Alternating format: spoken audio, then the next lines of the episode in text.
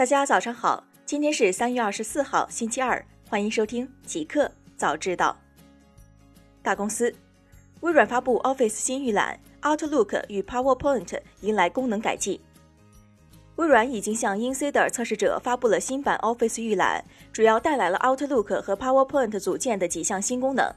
官方变更日志首先指出，Outlook 软件的日历模块已迎来了视觉上的刷新。微软表示。去年我们为您带来了耳目一新的邮件体验，今年终于轮到日历部分了。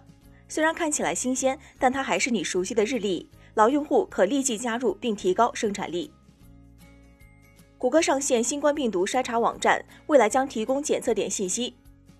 据外媒报道，一周前，美国总统特朗普在新闻发布会上声称，谷歌正在建立一个冠状病毒筛查网站，该网站可引导人们前往病毒检测地点。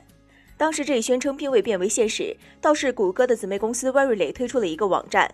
该网站仅面向湾区，并据报道只向极少数人提供了病毒测试的相关服务。不过，谷歌确实表示了将推出一个冠状病毒网站。现在，在经过短暂的延误后，谷歌最终推出了这一病毒网站。该网站的网址是 google 点 com 杠 covid 十九。互联网，微软意外确认下一代 Windows 模块化、跨平台体验一致。继现身 Geekbench 后，Windows Core OS 甚至出现在了微软官方支持文档中。文档中，微软无意中确认了桌面字体对 Windows Core OS 的支持。令人玩味的是，该文档很快被修改，删除了 WCOS 和未来设备等内容。Windows Core OS 是 Windows 的精简版本，Surface New、Surface Hub 2S、HoloLens 使用 Windows 10X 均基于它开发。外界预计，Windows 会在今年五月举行的线上开发者大会 Build 2020公布新进度。中国联通精简套餐四百余个，整治虚拟运营商骚扰电话。近日，中国联通党组公布了巡视整改进展情况。中国联通方面称，将积极解决套餐数量多、看不懂、选择难的问题，持续加大线上线下产品清理力度，及时下架不符合市场需求产品。集中整改期间，精简套餐四百余个。简洁全面公示在售套餐完整内容，优化套餐规则，让用户明明白白消费。中国联通还将加快解决骚扰电话投诉多、不知情定制投诉，特别是整治虚拟运营商骚扰电话偏多问题。新产品被难到放弃的苹果 AirPower 被曝项目重启，推翻重做解决问题。近日，分析师 John Prosser 爆料称，苹果的 AirPower 再次处于活跃状态。他表示，苹果已经开始制造 AirPower 的原型产品。John Prosser 表示，目前苹果工程师正在重新设计充电线圈，并将原来 AirPower 外部硅材质改为了白色皮革，以便解决散热问题。他还透露了此前砍掉 AirPower 的原因：当时 Apple Watch 无法在各类 AirPower 原型机上使用，苹果也拒绝发布一款无法搭配 Apple Watch 使用的 AirPower，所以要求工程师推翻重做。苹果终于搞定了。无刘海 iPhone 十二曝光。今日，前魅蓝总裁李楠在与网友交流时谈到，iPhone 九推迟到了四月中旬发布。另外，iPhone 今年预计有多达五款新机。讨论中还谈到 iPhone 十二有无刘海的问题。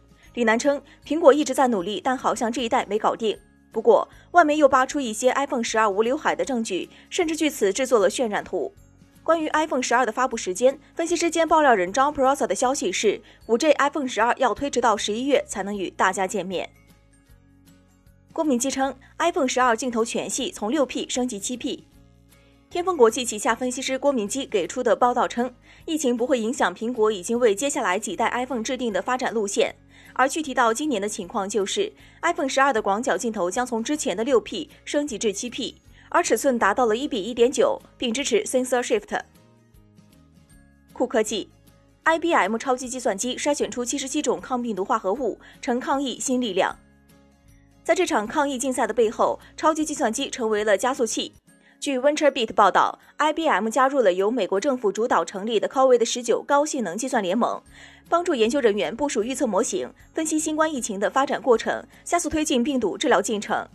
据悉。IBM 此次参与 COVID 十九研究的是 Summit 超级计算机，是目前世界上最强大的超级计算机。Summit 还拥有超过十 PB 的存储器，其计算能力最高可达二百 PFLOPS。奥迪计划在其英格尔施塔特工厂附近建立电池组装厂。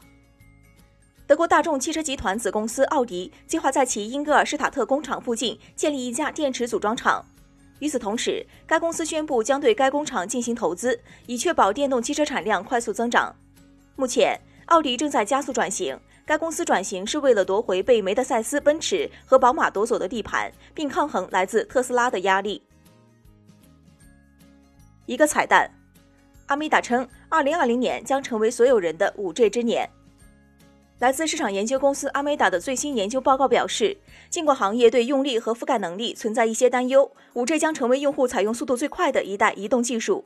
预计到2020年底，用户数将达到6300万。